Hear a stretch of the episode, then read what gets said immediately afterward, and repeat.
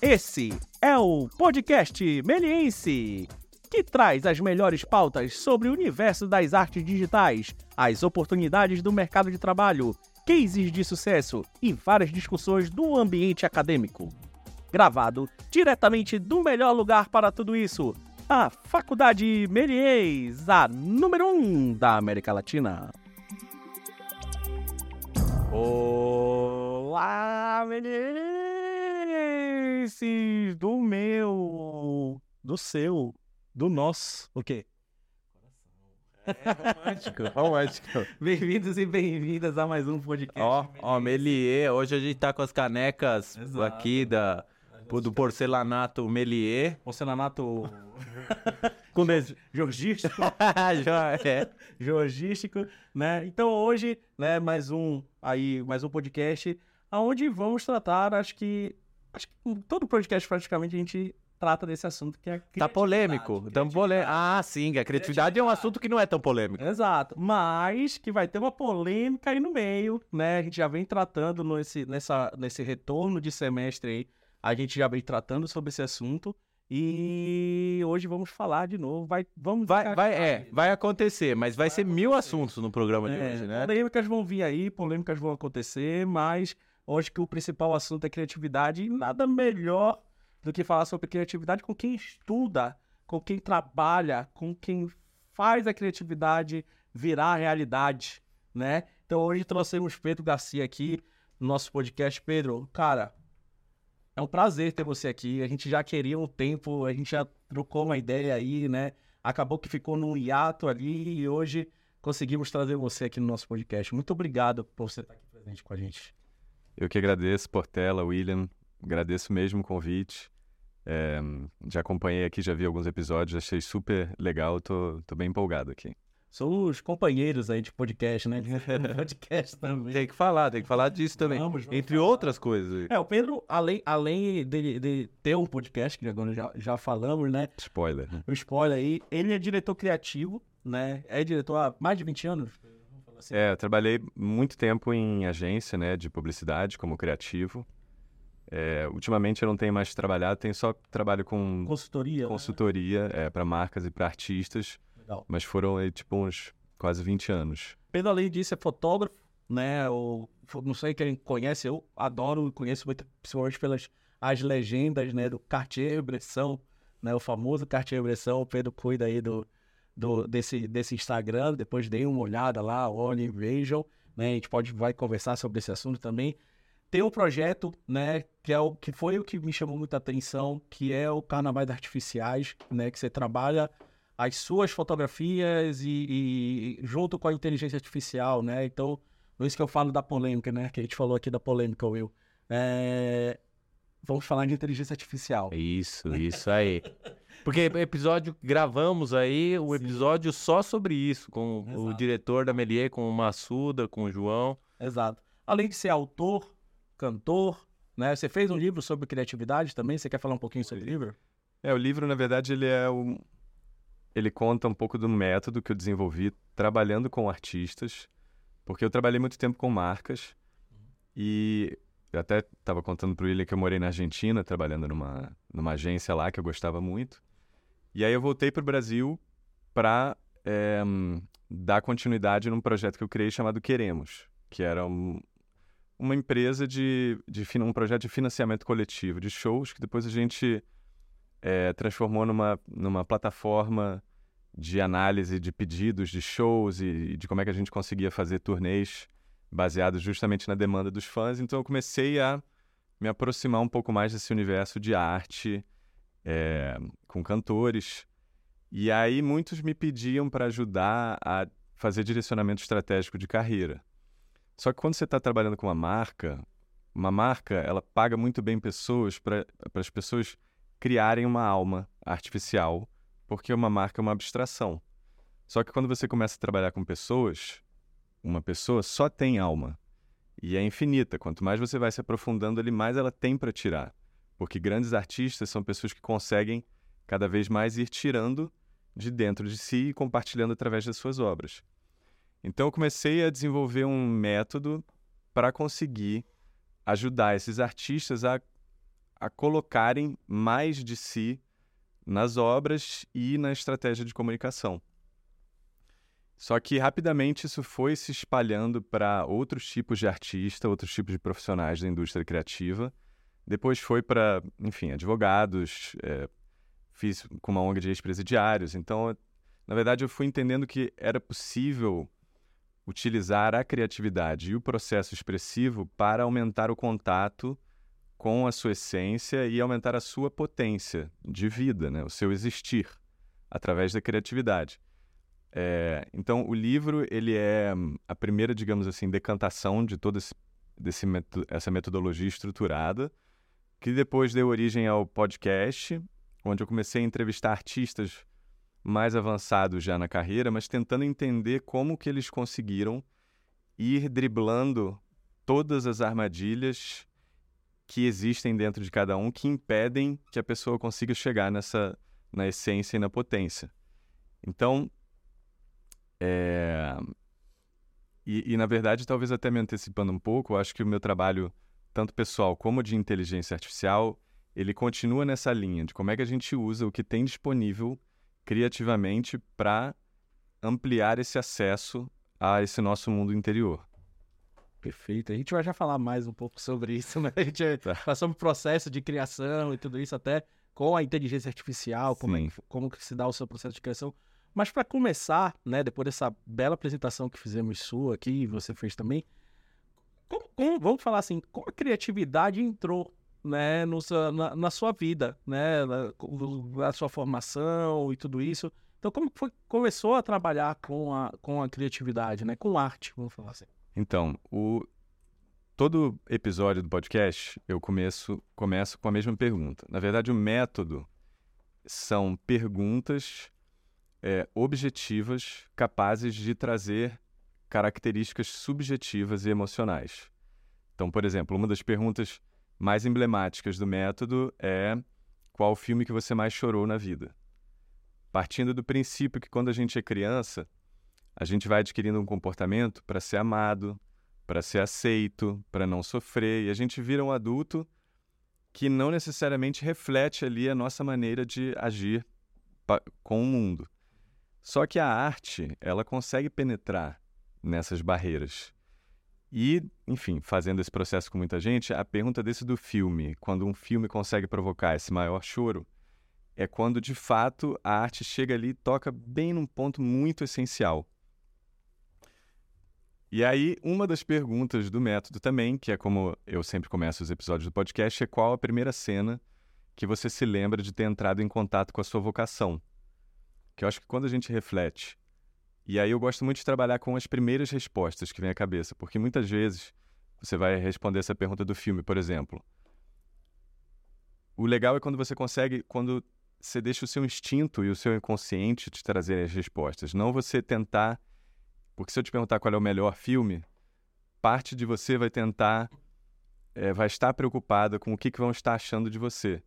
Então, essa pergunta do choro, ela, ela como se ela conseguisse desviar do intelecto da pessoa querendo se mostrar e se proteger, e ela traz uma, uma resposta que, que traz é, insights muito poderosos sobre como é que a gente pode se conectar com essa nossa potência. Então, quando eu me faço essa pergunta, ou quando eu me fiz essa pergunta de qual é a primeira cena que eu lembro de ter entrado em contato com a minha vocação, foi eu, com uns sete anos, em casa, que eu escrevia é, contos é, inspirado em mitologia grega, que era como se fosse fanfic.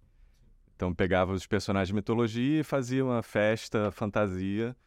E aí eu datilografava numa máquina de escrever, ilustrava, é, xerocava. E aí tinha lá Pedrolândia dos Livros, que era a editora. E aí eu ia vender no meu prédio. E aí ficava amarradão, porque eu podia comprar balinha no, no recreio. E até comprei uma calculadora para minha mãe de presente, que ela nem tá funcionando, mas ela guarda até hoje, tipo. E para mim, o que, isso quer dizer? Isso quer dizer que eu gosto de me conectar com todas as etapas do processo criativo, desde a concepção, a materialização e a disseminação.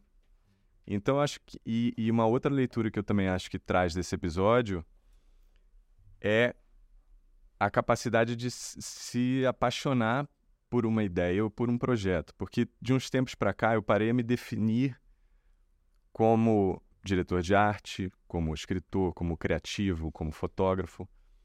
Porque eu prefiro ter uma relação com os projetos que eu tenho interesse de fazer e que o que me defina seja essa vontade e não eu sou fotógrafo, então eu tenho que fazer fotografia.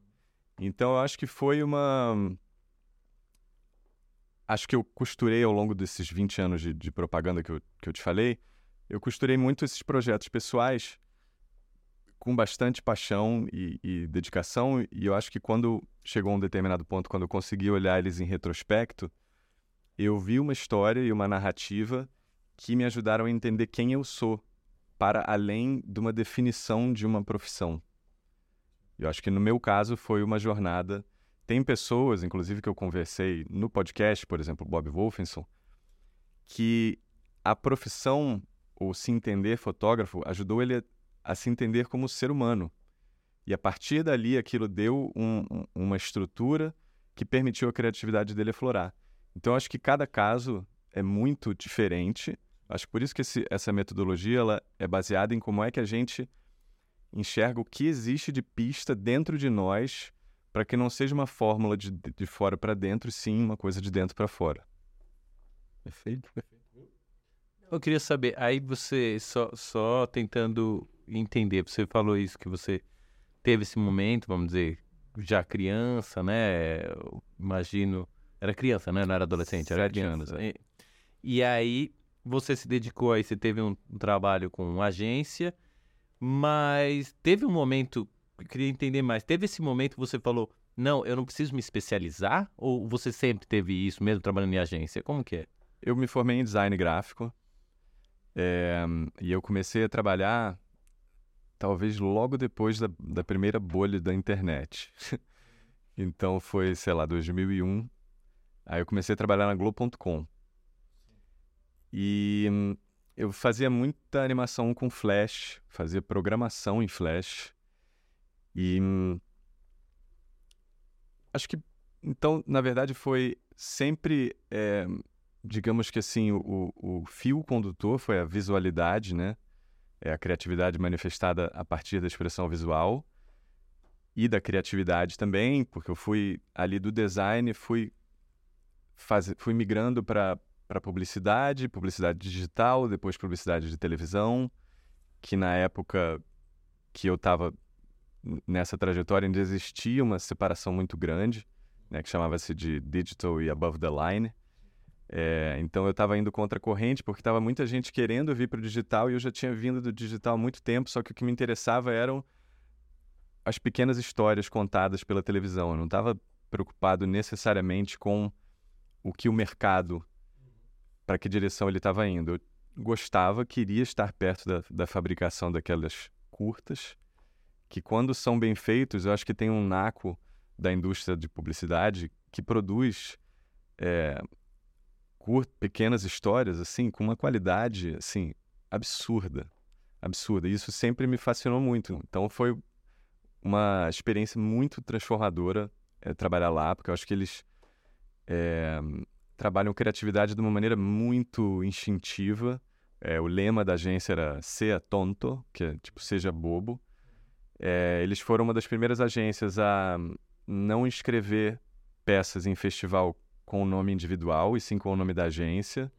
Então, isso significava que todo mundo participava do processo. Então, quando a gente estava observando é, campanhas, que a gente estava fazendo os ajustes, é, chamava todo mundo, o pessoal que trabalhava na cozinha, e o que, que você acha? Então, tinha uma, uma questão colaborativa muito forte. Então, eu diria que essa trajetória de publicidade culminando com esse meu período na Madre, eu acho que ele trouxe um, uma excelência no processo criativo e eu acho que principalmente eles eram muito bons lá em extrair o melhor de todos os parceiros que trabalhavam com eles. Então, se você fosse pegar qualquer ilustrador, fotógrafo, diretor de filme, diretora, os melhores trabalhos de todos eram quando eles trabalhavam com a madre. Então tinha uma, um jeito de encarar uma seriedade que eu acho que é uma frase que é muito boa, não sei se é do Nietzsche, que é tipo, falando que o objetivo da vida é que o, que o adulto consiga ter a mesma seriedade como que uma criança brinca. Que é isso, é uma brincadeira, é o prazer, mas é com uma seriedade ali, que aquilo ali, tipo, não ouse me interromper e me chamar para comer. Você sabe que você. Portela também, né? Criança. Sim. Não, é, criança não. É quase que ela não se diverte brincando, né? É, pro meu filho é tenso. Ele ganhou um negocinho de aniversário lá que quando, quando desmonta do jeito errado, meu, é tenso, né? Eu adoro assim. Eu gosto da simplicidade da, da, da criança brincando. Você compra brinquedos tecnológicos e criativos e educativos, mas ela vai lá na garrafinha que tem uma pedrinha dentro. Na- tá? na E é o caixa. melhor- E é o melhor brinquedo da vida Total. daquela criança. E, Então- e toma, que nem você falou, a parte que fica só naquilo. E a criatividade. mundo tá- é, e, e se você, tipo, sei lá, minha filha, eu tô com a de 8 e tem a de um ano, né? Você vê aquilo se tornando um foguete, você vê aquilo se tornando um instrumento musical, você vê aquilo se tornando várias e diversas coisas. Isso que é o, que é o mais tremendo. Então, isso dá. Isso que você falou do, do gostar de fazer, né? Do. do, do- Pô, eu gosto. é, A, a gente dando aula aqui, né? Acho que a gente dá aula aqui porque a gente, que a gente gosta, porque a gente ama muito, né? Então, a gente tá aqui porque a gente gosta, né? Então, eu adoro isso de, de- como você falou da criatividade e dessa empresa e que você tá, tá propondo, né? Tipo, faça, crie o que você goste, né? Na fotografia, isso, já, já diziam, né? Os fotógrafos falavam, chegue mais próximo, né? Chegue mais perto, mas não é só chegar mais perto de físico, né? É você chegar mais perto daquilo que você tá fotografando, você conhecer melhor aquilo ali, que te agrada ser único, né? Acho que é- isso é muito importante. Aí, pô, essas palavras estão maravilhosas. Tô... tipo, fala, continua falando. Não, só queria favor, comentar né? que a, a- a- pelo que eu entendo, né, pelo que eu vejo, sei um pouco quando fui, ia na Argentina, faz tempo que eu não vou, é, a publicidade TV argentina é de excelência, né? Totalmente. Os caras, eles papam todos os, é os prêmios. Aí na época aí da Copa fizeram umas campanhas, sempre fazem campanhas maravilhosas de Sim. futebol na Copa, né? É. É, a minha leitura é que eles são muito bons de história, de, de literatura, de cinema e enxergam uma, um paralelo no Brasil com a música. Eu diria qual que é a arte suprema de, de cada país. Eu diria que a gente é música e eles são essa contação de história mesmo, que é a relação que eles têm com o livro. Tanto que o Jorge Luiz Borges é considerado um dos maiores escritores do século XX pelos maiores escritores do século XX. Porque eles sempre falam que brasileiro, você, vai em qualquer canto do mundo, você encontra um brasileiro tocando que nem um deus, numa esquina aí, né? Tocando um instrumento musical. E a Argentina desenhando, né?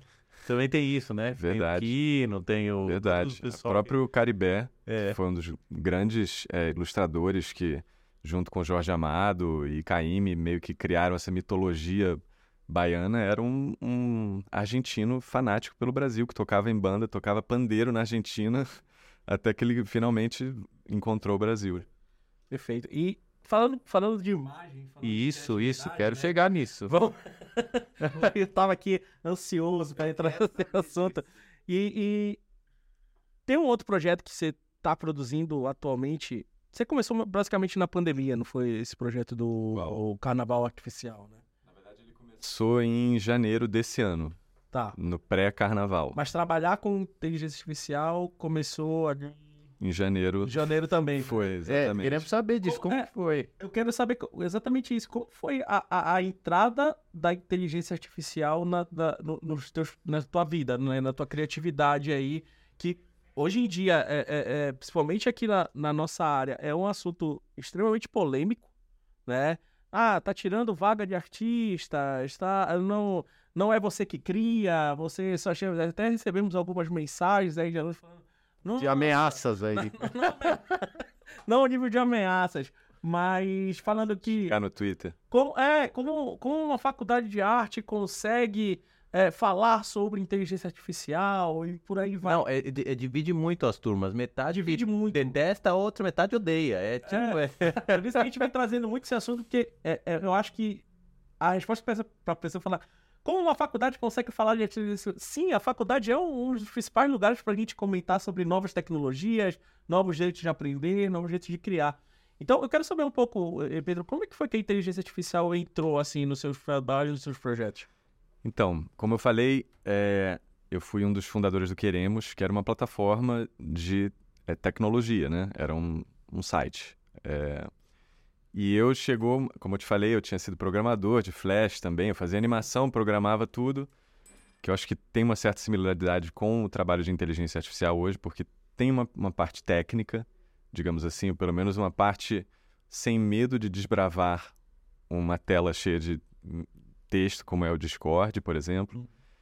É, então eu já eu tenho essa característica de gostar de tecnologia. Cheguei até a ser CTO do Queremos por um tempo, antes da gente pegar investimento, conseguir chamar uma equipe, etc. E um dos meus sócios, que é o Bruno Natal, ele tem um podcast chamado Resumido, que cobre tecnologia, que eu adoro, leio bastante tecnologia, mas, digamos assim, ele é uma das minhas principais dietas é, desses temas. Ele estava sempre falando dessas coisas e eu. É, e a gente sempre se manda é, links, etc., ligados à arte, criatividade. Então comecei a ver surgir no meu radar esse, esse tema. Na época só existia o Dali, que era a versão de, de inteligência artificial da OpenAI, que é a criadora do ChatGPT, que era meio que assim uma curiosidade. Ou seja, você colocava um, uma frase e ele gerava umas imagens bizarras, mas era muito impressionante. É...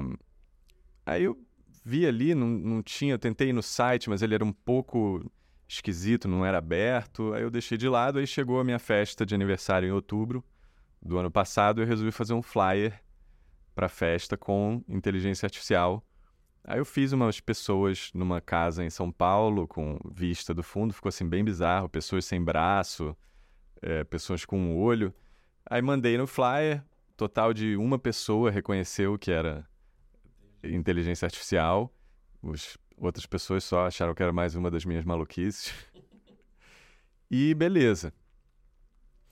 Aí enfim, aí você curtiu o resultado. Você, como ficou para você? Foi uma brincadeira. Foi uma brincadeira.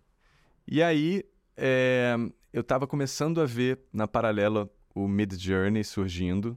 Já estava começando a ficar impressionado, mas eu estava quase que esperando um momento para eu poder saborear, porque eu, se eu pudesse fantasiar aqui, é como se eu já viajasse que aquilo poderia mudar minha vida.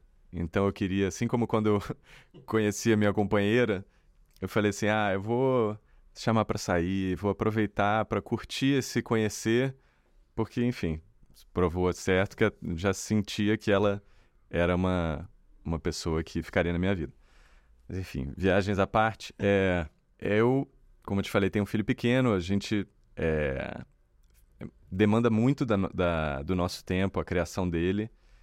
Então, é, eu aproveitei um período nas férias que ele estava com os avós e aí eu resolvi me dedicar ao Mid Journey. E aí começou uma sensação que eu acho que é uma sensação que está cada vez mais frequente, que é a de você ficar completamente maravilhado com uma tecnologia, com algum resultado de alguma coisa que eu tive no começo do Mid Journey, a cada nova atualização, de duas em duas semanas, surge alguma coisa que, mesmo eu mexendo muito, fico completamente maravilhado. E é engraçado porque o paralelo que eu faço é justamente na época do Méliès, quando surgiu o cinema, aquela história clássica das pessoas fugindo do cinema, fugindo de medo de um trem que estava vindo, sempre vai existir uma tecnologia que pessoas criativas vão usar no limite da, ilu da ilusão, da magia, para testar o que é real e o que não é. Então, eu acho que é um pouco isso que está acontecendo. É óbvio que, como o surgimento de qualquer tecnologia, ela vai ser utilizada para o mal. Mas o que eu me preocupo é como é que eu consigo utilizar para o bem. Porque se a gente for pensar o seguinte, ah, finge que você é um, uma pessoa que trabalha com artesanato em 1800 ali, e aí, pum, surgiu a Revolução Industrial. Obviamente, é, para muita gente foi, foi muito ruim, é, muitas mortes aconteceram, muitas tragédias aconteceram pela tecnologia, mas muitas coisas, como encurtamento de distâncias, aconteceram. Então, qualquer tecnologia que surge, ela vai vir com o poder de ser usada para o bem e para o mal. Aí eu comecei a. Eu tenho como até você falou, é, eu tenho o trabalho do Cartier-Bresson, que são fotografias de rua, do cotidiano ali do Rio de Janeiro. Então eu já tenho meio que essa relação com. E, e eu gosto muito de carnaval. O próprio personagem Cartier-Bresson surgiu numa fantasia. Quando eu me fantasiei de Jorge Tadeu, num bloco de carnaval. Jorge Tadeu era o personagem do Fábio Júnior. não sabe, né? Fábio Júnior é o pai do Fiuk. Pra quem não sabe. Pra quem não sabe, né? Numa novela de 1990 chamada Pedra sobre Pedra, ele era um fotógrafo, meio um personagem desse realismo fantástico latino-americano que entregava flores para né? as mulheres de uma cidade pequena e elas tinham sonhos eróticos com ele. Eu, obviamente, é, ali, né, os hormônios é, fazendo seu papel, fui fantasiado de Jorge Tadeu no carnaval é, e ele veio uma câmera. E aí a minha relação com fotografia até então tinha sido muito estética, de composição. Era, ela vinha do design gráfico, da análise do, do peso, do, da composição. E ali, a fantasia me permitiu ter uma outra relação com a fotografia, uma relação humana. Quase que quebrando essa quarta parede. É, Então, o carnaval que deu origem ao Cartier-Bresson também continuou dando origem a mais projetos, esse do Carnaval Artificial, porque foi nesse período pré-carnaval, eu estava ali muito empolgado e, por algum motivo, eu resolvi começar a fazer uns experimentos com as pessoas do Guerra nas Estrelas num carnaval dos anos 60 no Rio.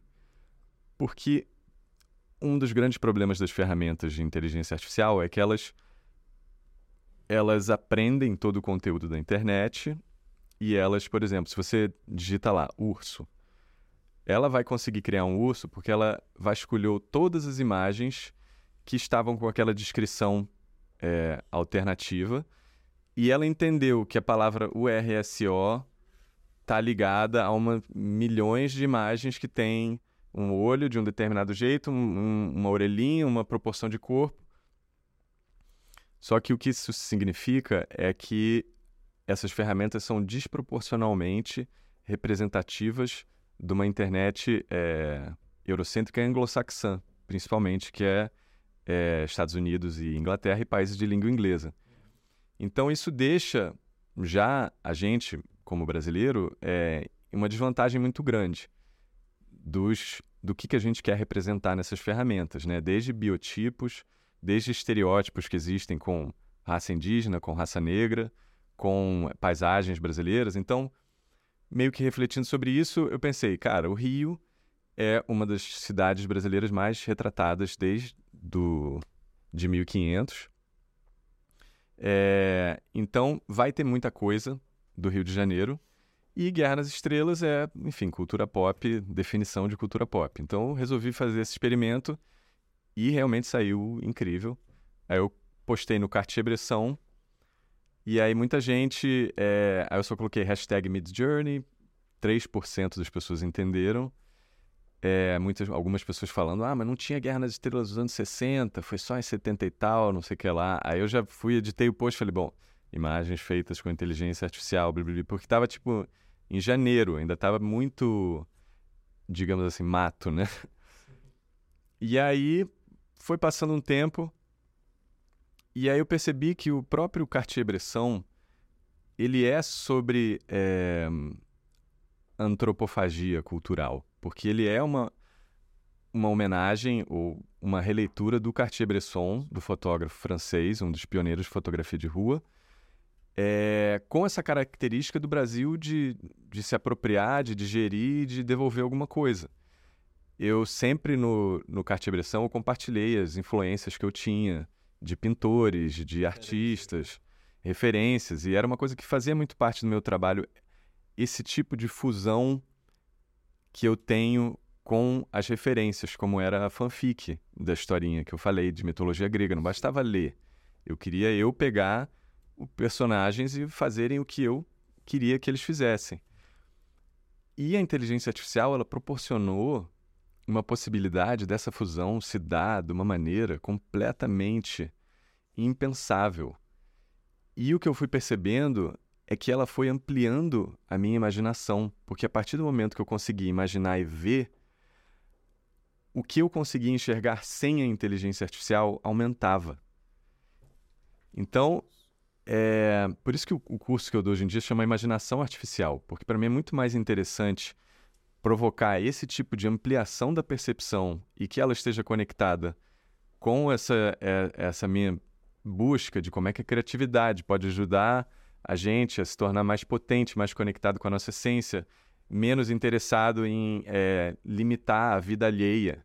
Porque eu acho que quando a gente está voltado para si, numa jornada de autoconhecimento ou de, de busca de potência, tentar frear o outro, acho que passa a perder um pouco a importância. É... Então, a inteligência artificial foi proporcionando esse tipo de é, ampliação de percepção para mim. Uhum. E aí eu fiz, logo em seguida do, do Guerra nas Estrelas, eu fiz uma série do Moebius, que é um ilustrador francês que faz é, fez muita coisa com Alejandro Jodorowsky, que é um, um cineasta chileno também. Dois pessoas, duas pessoas que eu admiro. O Jodorowsky talvez mais ainda, porque ele próprio ele tem um método de criatividade que chama psicomagia, que também foi super inspirador para esse Duna meu. ia ser do, do, do Jodorowsky, né? O- Exatamente. a criação, Existe o documentário. existe mostra, documentário, né? Toda a criação artística. do Exatamente. Tudo isso. Ele é uma pessoa completamente de vanguarda que fez, tentou fazer esse Dune nos anos 70, quase como que se a humanidade não não estaria não estava preparada para o nível de Tava, não tava, não tava, não estamos ainda. E aí, do, das peças fundamentais que ele criou para o filme dele, vieram a elite, a elite artística de Hollywood, fez ali uma carniça, tirou, saiu Blade Runner, saiu Guerra nas Como Estrelas, sempre, saiu né? tudo. É, é para os alunos que não, às vezes os alunos não conhecem, tem o filme novo do Duna, né? Sim. Saiu recente, mas ele tentou fazer isso lá nos anos 60, antes de existir Guerra nas Estrelas. Foi, não conseguiu fazer por Não. causa de verba, né? De Verba, não é. Condições de, de, de- Ele não era tão encaixado no sistema a ponto de conseguir levantar um, um orçamento uma tão alto. tão Ele era- época, né? Ele era muito fora, assim. Os filmes que ele fazia eram muito. É... Pensar uma palavra. Artificiais. Não, na verdade eu pensei. Surreais, né? Era meio porra louca. É total. Sacou? Tipo, os filmes dele, o, o Holy Mountain, levava todos os artistas de Nova York da contracultura. Tipo, o John Lennon ia ver à meia-noite os filmes dele lá em Nova York, porque era uma coisa mais próximo de psicodelia visual que existia. Ele fala no documentário do, do Duna, ele fala que ele queria que a pessoa terminasse assistindo a versão dele do Duna como se tivesse tido uma viagem lisérgica, né? De LSD. Ele falou, não, quero que a pessoa tenha a mesma sensação. Exatamente. Isso daí é muito moderno, já era moderno para Hollywood, acho que hoje até mais. Exatamente. Então, acho que não à toa você tem essa questão do- da, da arte como o paralelo com a licergia, mas a arte como ampliação da percepção. E foi o que eu senti com inteligência artificial, é o que eu tentei fazer com o Carnavais e é o que eu tento fazer através dos cursos que eu tenho dado. Opa! Chegou até aqui, hein? Então quer dizer que o nosso podcast tá muito interessante. Calma. Antes daquela pergunta tradicional para você no nosso podcast, vamos dar um recadinho. Tá curioso sobre esse mundo das artes digitais? Quer ter uma imersão maior nesse mundo? Quer fazer parte do mundo meliense? Então vai lá no nosso site, conhece mais sobre os nossos cursos, mate suas curiosidades, saiba mais sobre as grades do curso e tudo que a gente oferece para você. Além disso, também siga as redes sociais da faculdade para saber mais sobre os eventos, lives, novos episódios do podcast. Beleza? Então, depois disso, vamos para nossa perguntinha do podcast. A pergunta do episódio de hoje é: A sua criatividade depende de uma ferramenta? Queremos saber se na hora de criar você depende ali de um software, de outra coisa, ou não, isso não te atrapalha. Então comenta aí embaixo que nós queremos saber mais sobre você. Abraço e vamos continuar esse papo. Vamos polemizar um pouquinho mais. Não, mas é, é- é uma coisa que você comentou, que, que era sempre presente na sua, na sua vida, sua carreira, no, no kart de repressão e toda, toda. Referências, né? Como, a- a- acho que a pr- principal preocupação que hoje em dia tem, né? E a gente até comentou no podcast passado, é a, regular a inteligência artificial é algo muito complicado, né? Se a gente for ver. Regular que eu falo é assim, ah, não estão dando direitos para os artistas que a inteligência artificial usa e, e, e tudo isso. Então, a, a arte que esses artistas, que, que quem está criando com inteligência artificial não é deles, é das pessoas que. É as imagens que a inteligência artificial está lendo. Como é que você enxerga isso, Pedro? Como é que você enxerga essa parte de referência, de direitos e tudo isso que a, que a inteligência artificial tra... não, não sei, não trabalha, né? A verdade é essa. Eu acredito o seguinte: é, tem uma definição de arte e de arte boa ou arte ruim, que é do Tolstói, um livro que é um livro que modificou a minha maneira de perceber a arte, que ele fala que a arte boa é uma arte que está alinhada aos valores morais de uma sociedade, e a arte ruim é uma arte que não está. Então, a arte que era produzida pelo, pelo povo judeu no seu surgimento, que estivesse alinhada às escrituras, era considerada arte boa, assim como em qualquer nação ou civilização funcionava da mesma maneira. É, então, eu acredito que a arte boa é uma arte que esteja, como eu falei, como é que a gente usa, para o bem ou para o mal. Então, eu acredito que a gente está numa, num período em que, ainda bem, muitos valores morais da sociedade estão sendo revistos. Por mais que se fale muito mal de rede social, é, de todos os perigos para a democracia, de vício, etc., ela deu espaço e voz a grupos que não tinham esse espaço. Então, só a partir desse rompimento desse paradigma, a história da humanidade já muda completamente.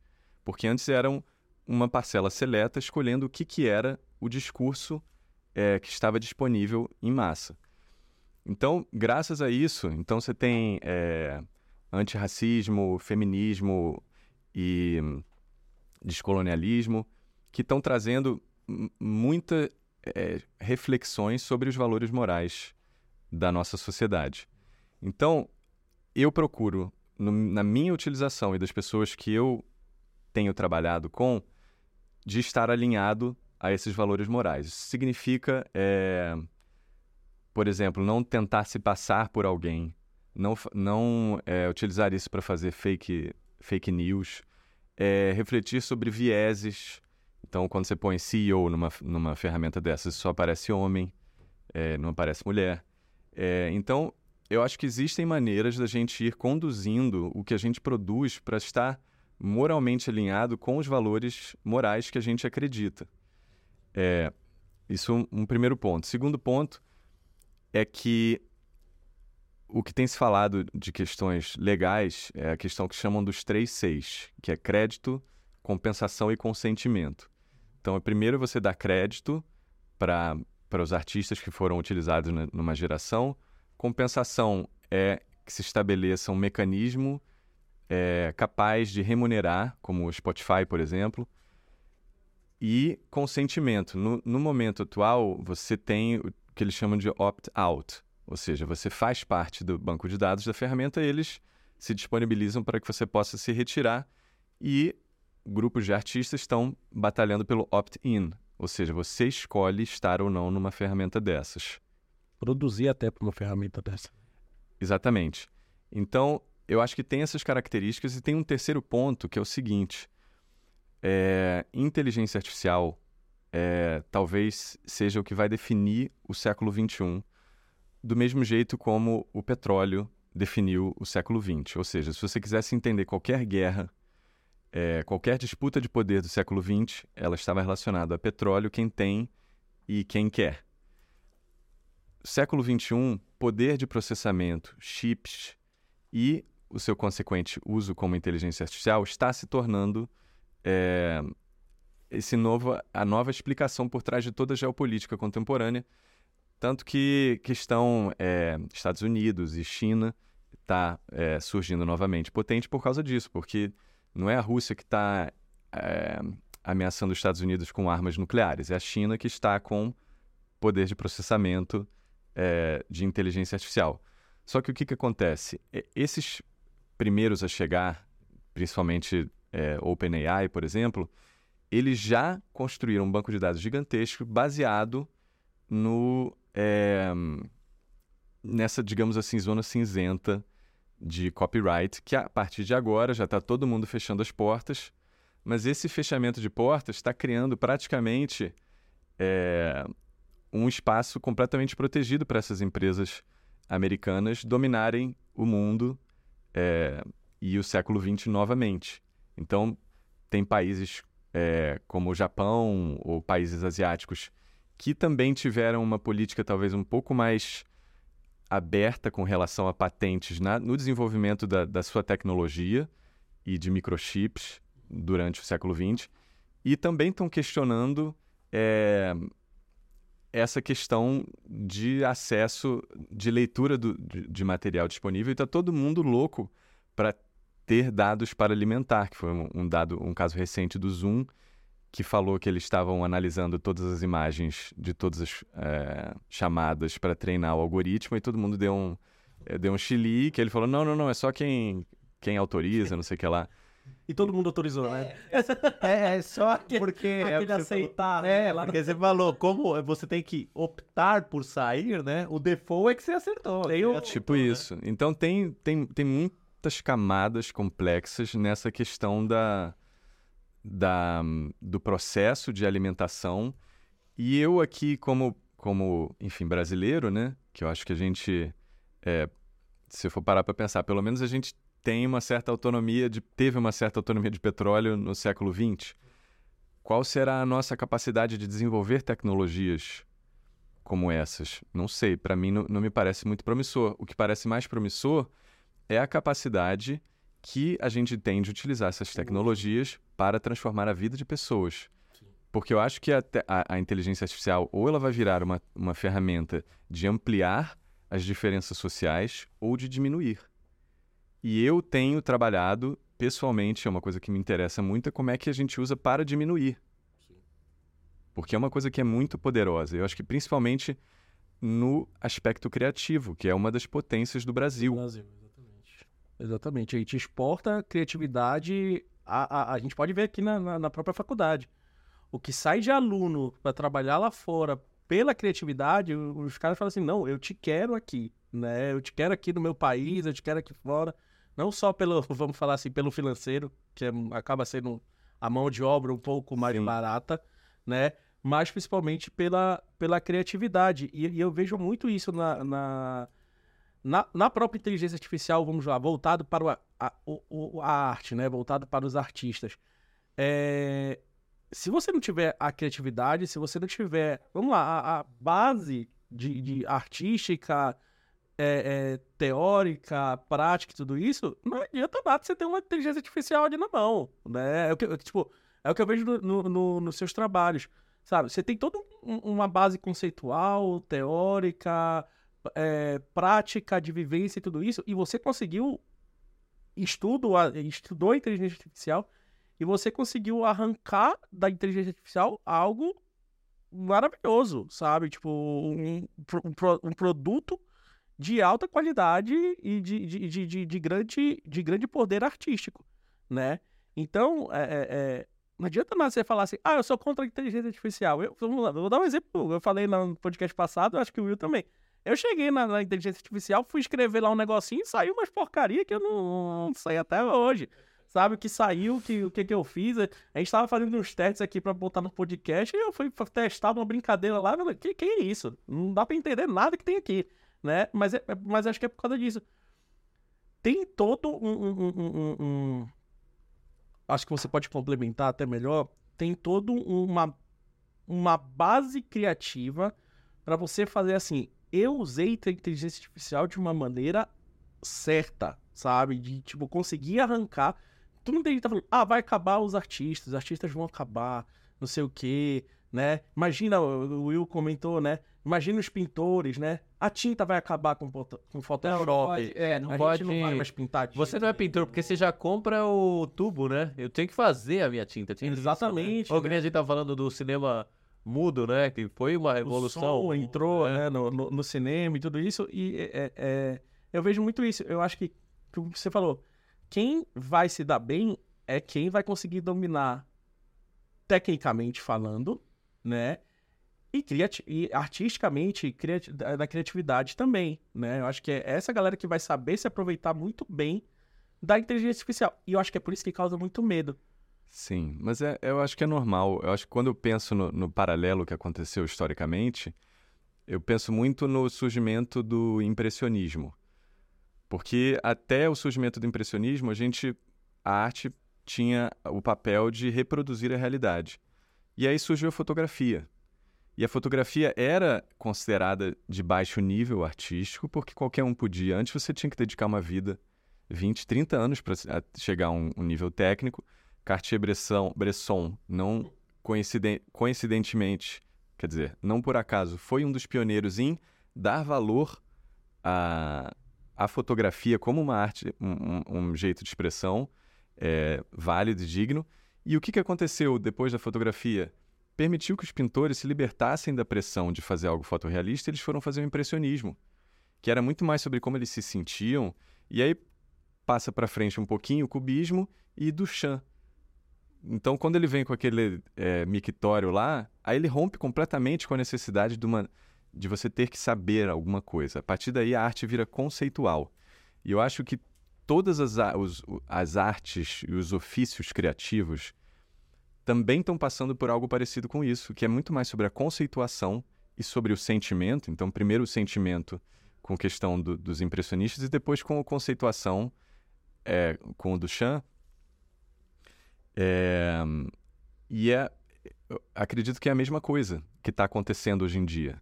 Teve um meme que estava circulando, não sei se vocês chegaram a ver, que era é, para substituir criativos ou designers, os clientes vão saber é, pedir o que eles querem. Estamos salvos. Então, qual a minha leitura desse, desse meme? É, primeiro que eu acho que é um pouco inútil você ficar tentando construir lugares impenetráveis, porque logo antes, quando surgiu o Dali, a primeira versão do Mid Journey, é, tinha um meme que era assim: é, inteligência artificial aceitando o trabalho. Aí mostrava umas mãos bizarras do Mid Journey, com oito braços, cinco dedos, oito dedos, não sei o que lá. Aí, dali a dois meses depois, a versão do Mid Journey 5, mãos perfeitas. Aí fizeram o mesmo meme com é, a inteligência artificial aceitando trabalho. Sim. Só que esse meme, para mim, ele é muito interessante, o do Estamos Salvos, uhum. Porque, na verdade, ele mostra para mim que é, quando a dificuldade técnica de fazer algo, a técnica, não a, emo... não a, a sensibilidade. Porque quando eu estou conversando com o um cliente, eu domino um universo. Seja o universo de comunicação, seja o universo visual, aquele cliente ele vai às vezes dominar o universo do produto que ele vende. E, é, e ele saca muito bem daquilo. Talvez tenham ferramentas que estão ajudando o processo dele, mas eu vou estar tá utilizando uma ferramenta, mas eu trago toda a minha percepção de mundo moldada em que eu, desde que eu nasci, ou, enfim, que eu sou criança, que eu percebo coisas visuais, eu enxergo o mundo de uma determinada maneira que essa pessoa nunca vai enxergar. Então, na hora de utilizar uma ferramenta, eu, ou enfim, qualquer pessoa que tenha esse tipo de perspectiva, vai ser capaz de, primeiro, julgar, de, segundo, construir consistência, entender se o que aquela pessoa realmente aqui atende ao que aquela pessoa quer então, para mim, o que, esse, o que esse meme significa é que nós vamos estar livres para que seja muito mais importante a parte de entender o que o cliente quer do que a entrega. Então, é muito mais uma questão empática da gente se conectar com o problema e não subestimar a inteligência, porque eles não sabem o, o, o ofício que a gente sabe. Então, para mim, a, a inteligência artificial ela vai liberar um lado humano, que é um lado empático, um lado de troca, um lado da sensibilidade. Porque é uma coisa que eu falo muito no, no, no curso. Uma obra de arte é, uma, é, é, é algo que está ali com o meu sentimento é, encapsulado para ser transmitido para alguém e aquele sentimento vai ali ser decodificado novamente. Quando você cria ali pelo prompt, você não colocou o seu sentimento ali, mas você pode entender o que, que aquilo desperta em você e como que você propaga aquilo ali. No meu caso do Carnavais Artificiais, eu coloquei histórias, construí séries, construí textos, eu peguei aquele princípio de sentimento que aquela imagem gerada me fazia, assim como eu, quando via uma cena como Cartier-Bresson, pegava aquilo, um princípio de sentimento, potencializava com o enquadramento, com o tratamento de foto, com a legenda, encapsulava aquele sentimento e, e compartilhava com o mundo. Então eu acho que, para mim, é, é, a inteligência artificial vai possibilitar um contato maior com essa parte da troca dos sentimentos e não tanto nesse na parte mais isolada do processo criativo que é no, no fazer necessariamente. Sim, e aí aquilo que você falou, né, do, do encurtar, né? Tipo, o, o cliente chegar com um profissional e, ó, eu quero essa, referenciar, né? Tipo, ó, minha referência é essa aqui, fiz na inteligência artificial e tudo isso, vai encurtar esse, essa, esse, esse caminho, né? Que todo mundo reclama, né? Na publicidade outra. Ah, o briefing. Ah, o briefing do, do, do cliente, não sei o que, é uma porcaria, aí não sei o que, não dá pra fazer. Por isso que muda 500 vezes. Esse briefing vai se tornar muito mais prático, muito mais rápido, muito mais dinâmico, né? E, e aí que a gente fala pro, pro, pro até comenta com os alunos, né, Will? Usa essa ferramenta, que você comentou agora, usa essa ferramenta como referência, cara. Pega aquela ideia ali que você sempre sonhou, sempre quis fazer, vai lá, joga na inteligência artificial, vê que ele te entrega e dali você parte pro seu, né? Dali você vai pro seu. Deixa eu só te fazer uma pergunta. No carnaval artificial, você chega a manipular a imagem que a, a, a inteligência artificial te, te entrega? Ou não? Aquilo que ela te entregou é aquilo que você vai... Depende bastante. Às vezes eu já estou com uma ideia pronta na cabeça, e aí eu vou lá para o Mid Journey e ocorre o que ocorria sempre na rua também, porque eu, quando eu estava na rua, eu não sabia quando vinha uma cena. O que vai acontecer. Então, o que eu gosto do Mid Journey é o acaso. É chegar lá e ser surpreendido. Às vezes, é, ele consegue me entregar alguma coisa. Às vezes eu, seja coloco fotos minhas, ou às vezes eu trato, às vezes eu pego um detalhe, porque você tem... O que eu considero Mid Journey é como se ele fosse o set de filmagem. Sim. E o Photoshop, ele é após com, com... A edição de vídeo, né? É, porque tem o in, in painting e o out painting, né? Sim. Que por enquanto o Midjourney ainda não faz, que é você pegar determinados pedaços da cena e mudar. Então, se eu gerasse uma imagem aqui, duas pessoas entrevistando uma outra, num podcast com um logo neon, é, uma redezinha de metal, não sei o que lá, Paraná. Adorei. Puta, mas eu não gostei desses... Das canecas. das canecas. Então, ao invés de eu ficar tentando num prompt falar sem caneca ou não sei o que lá, eu, se eu gosto do jeitão do set, se eu conseguir capturar, aí eu vou no Photoshop e faço os, os ajustes. Até porque depois do, do preenchimento generativo do Photoshop, Que é outra coisa que tá chegando aí. que é uma loucura. Também outra coisa que os alunos têm que falar pra não usar, né? Na aula da Lica, que é pintura digital. Não pode usar. não, mas é, é- é- é- Acho que é. Desculpa, você você quer continuar? Então, na verdade, só, dependendo do que eu quero, é muito como. Como é que eu fazia uma frase para o Cartier-Bresson? Que eram. Para quem não conhece, eram fotos do cotidiano com legendas em uma mistura de português e francês. Francês, por, por, 6, né? Português. é, f- frango-guês. Português. E muitas eram é, bem-humoradas, assim, digamos. É, então, o que, que eu fazia? Eu ia pensando numa frase e ia ajustando até que a combinação da frase com a imagem despertasse. Porque isso que eu gosto do humor é que o humor ele é quase que binário, no sentido de que ou ele desperta ou não desperta. Não é gosto. Muitas vezes tem alguns tipos de obra que você consegue se convencer intelectualmente de que aquilo é legal. E o humor não tem isso. Então eu acho que o meu processo criativo vem muito desse desse sentimento e dessa fagulha que eu consigo despertar. Então eu acho que eu trouxe um pouco isso para o processo de trabalhar com o Mid Journey. E eu vou futucando na imagem e no processo até que aquilo desperte algo em mim e que eu tenha vontade de compartilhar novamente. Perfeito, perfeito. É, Pedro, cara, a gente tá meio que chegando um pouco aqui no, no final, né? Eu queria, antes da gente chegar né, na mensagem final e tudo isso, queria saber projetos futuros, o que, que você já tem aí pensando, encaminhado, o que, que tá acontecendo? Tá, tá rolando, vai rolar o curso, né?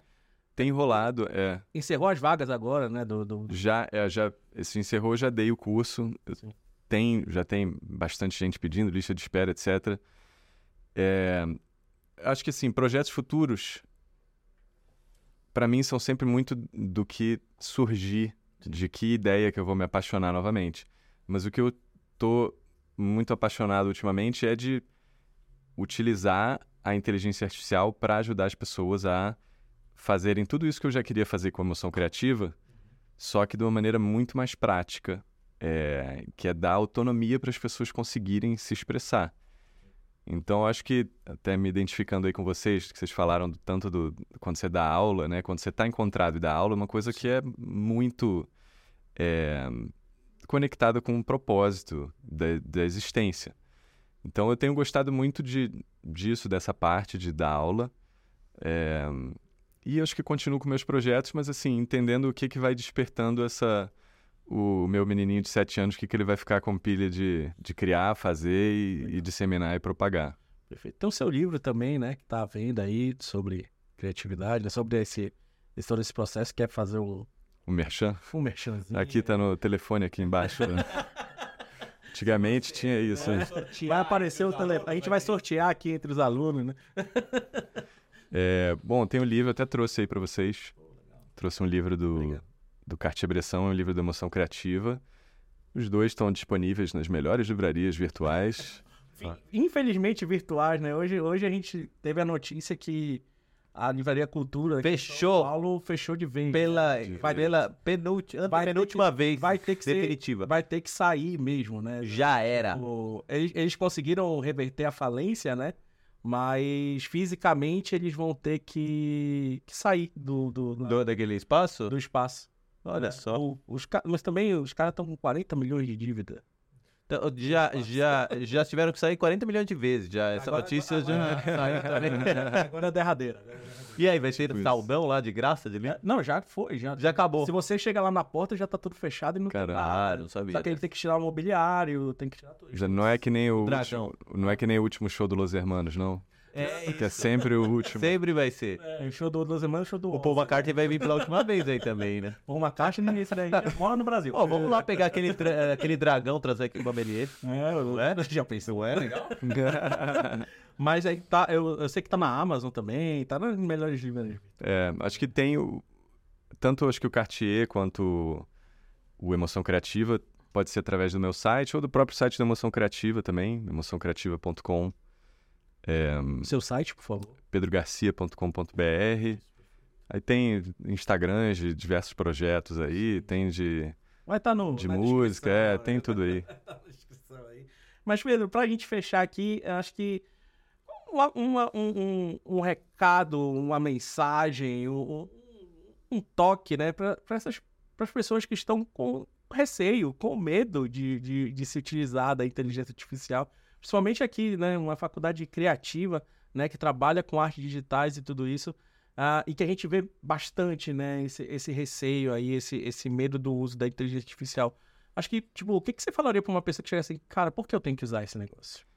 Oh, o que eu diria para qualquer pessoa que quer se dedicar à criatividade é que o bem mais importante que ela pode ter é a autoralidade. Ou seja, como é que a pessoa consegue um trabalho próprio? Então, quando chamem ela, não vão estar chamando pela técnica, vão estar chamando pelo como ela utiliza a técnica para se expressar e transmitir as suas características individuais. Nesse sentido, eu diria que surgiu uma grande ferramenta capaz de visualmente é, acabar com todas as frustrações de. É, que eu quero dizer é o seguinte: antigamente, é, você precisava de anos e anos para se dedicar para poder ser um ilustrador, para poder ser um pintor, para ser um fotógrafo, para ser qualquer coisa. É, não necessariamente a pessoa tem condição de se dedicar àquilo. E eu acho que isso é até uma das é, indicadores de desigualdade entre primeiro mundo e terceiro mundo, ou países desenvolvidos e, sub, e em desenvolvimento, né? Como, como gostam de dizer hoje em dia, eles, né? É, é que com uma estrutura é, de um Estado que dá, oferece suporte, é muito mais fácil as pessoas terem tempo para se dedicar a uma carreira artística. Porque a carreira artística é um tempo dedicado, seja de música, seja de visual, seja de pintura, seja de computador. É, então, o que, que eu gostei quando surgiu a ferramenta é que eu me dediquei a um determinado viés na minha eh, relação com a expressão visual.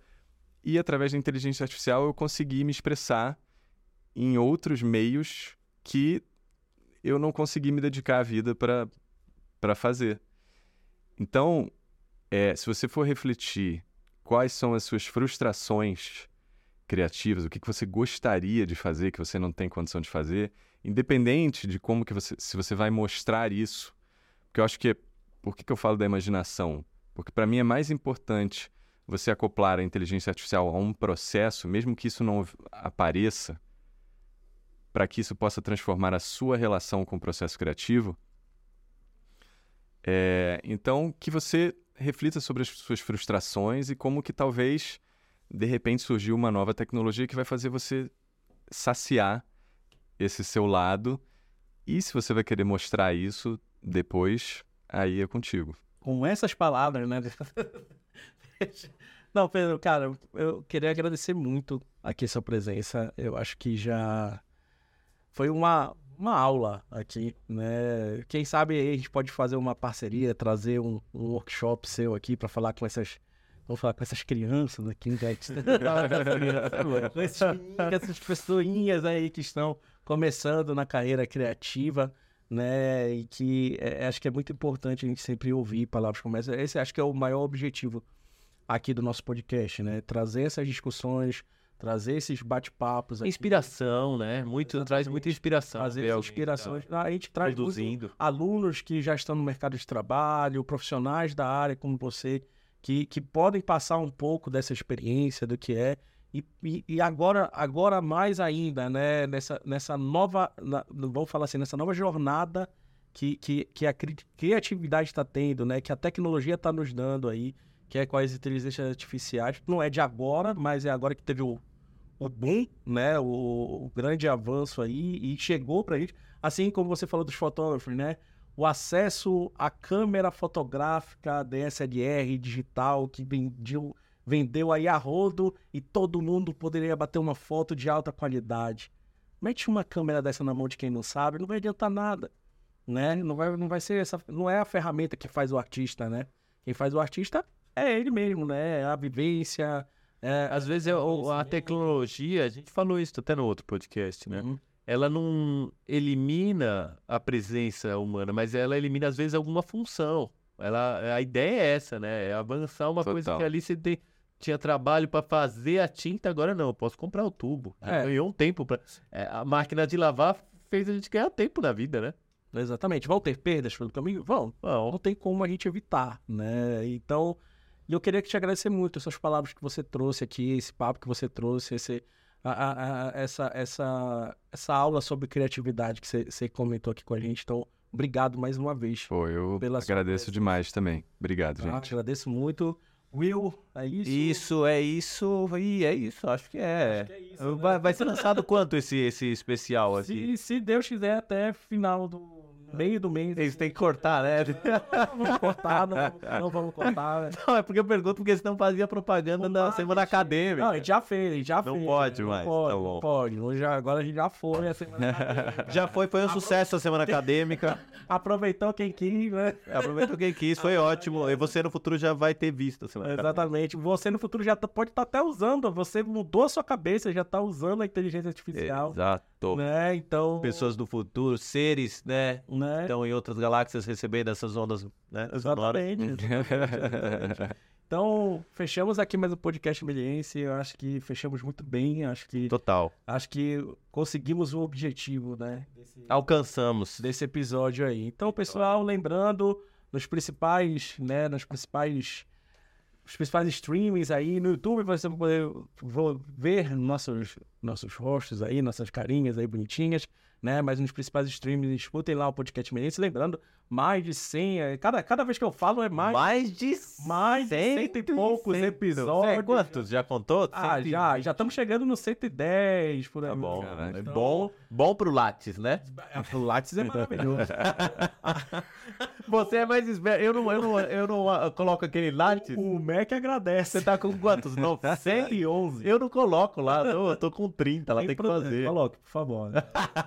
o Mac agradece. O Mac. E aí, abraço pessoal do Mac. Abração, beijo tá aí. Sempre com a gente. Tem um cara, vai ter um cara do Mac aqui, é tipo em Hollywood, que tinha o cara da censura dentro do estúdio, né? Vai ter o cara do Mac aqui. Daqui a pouco a gente vai estar entrevistando o Mac aqui.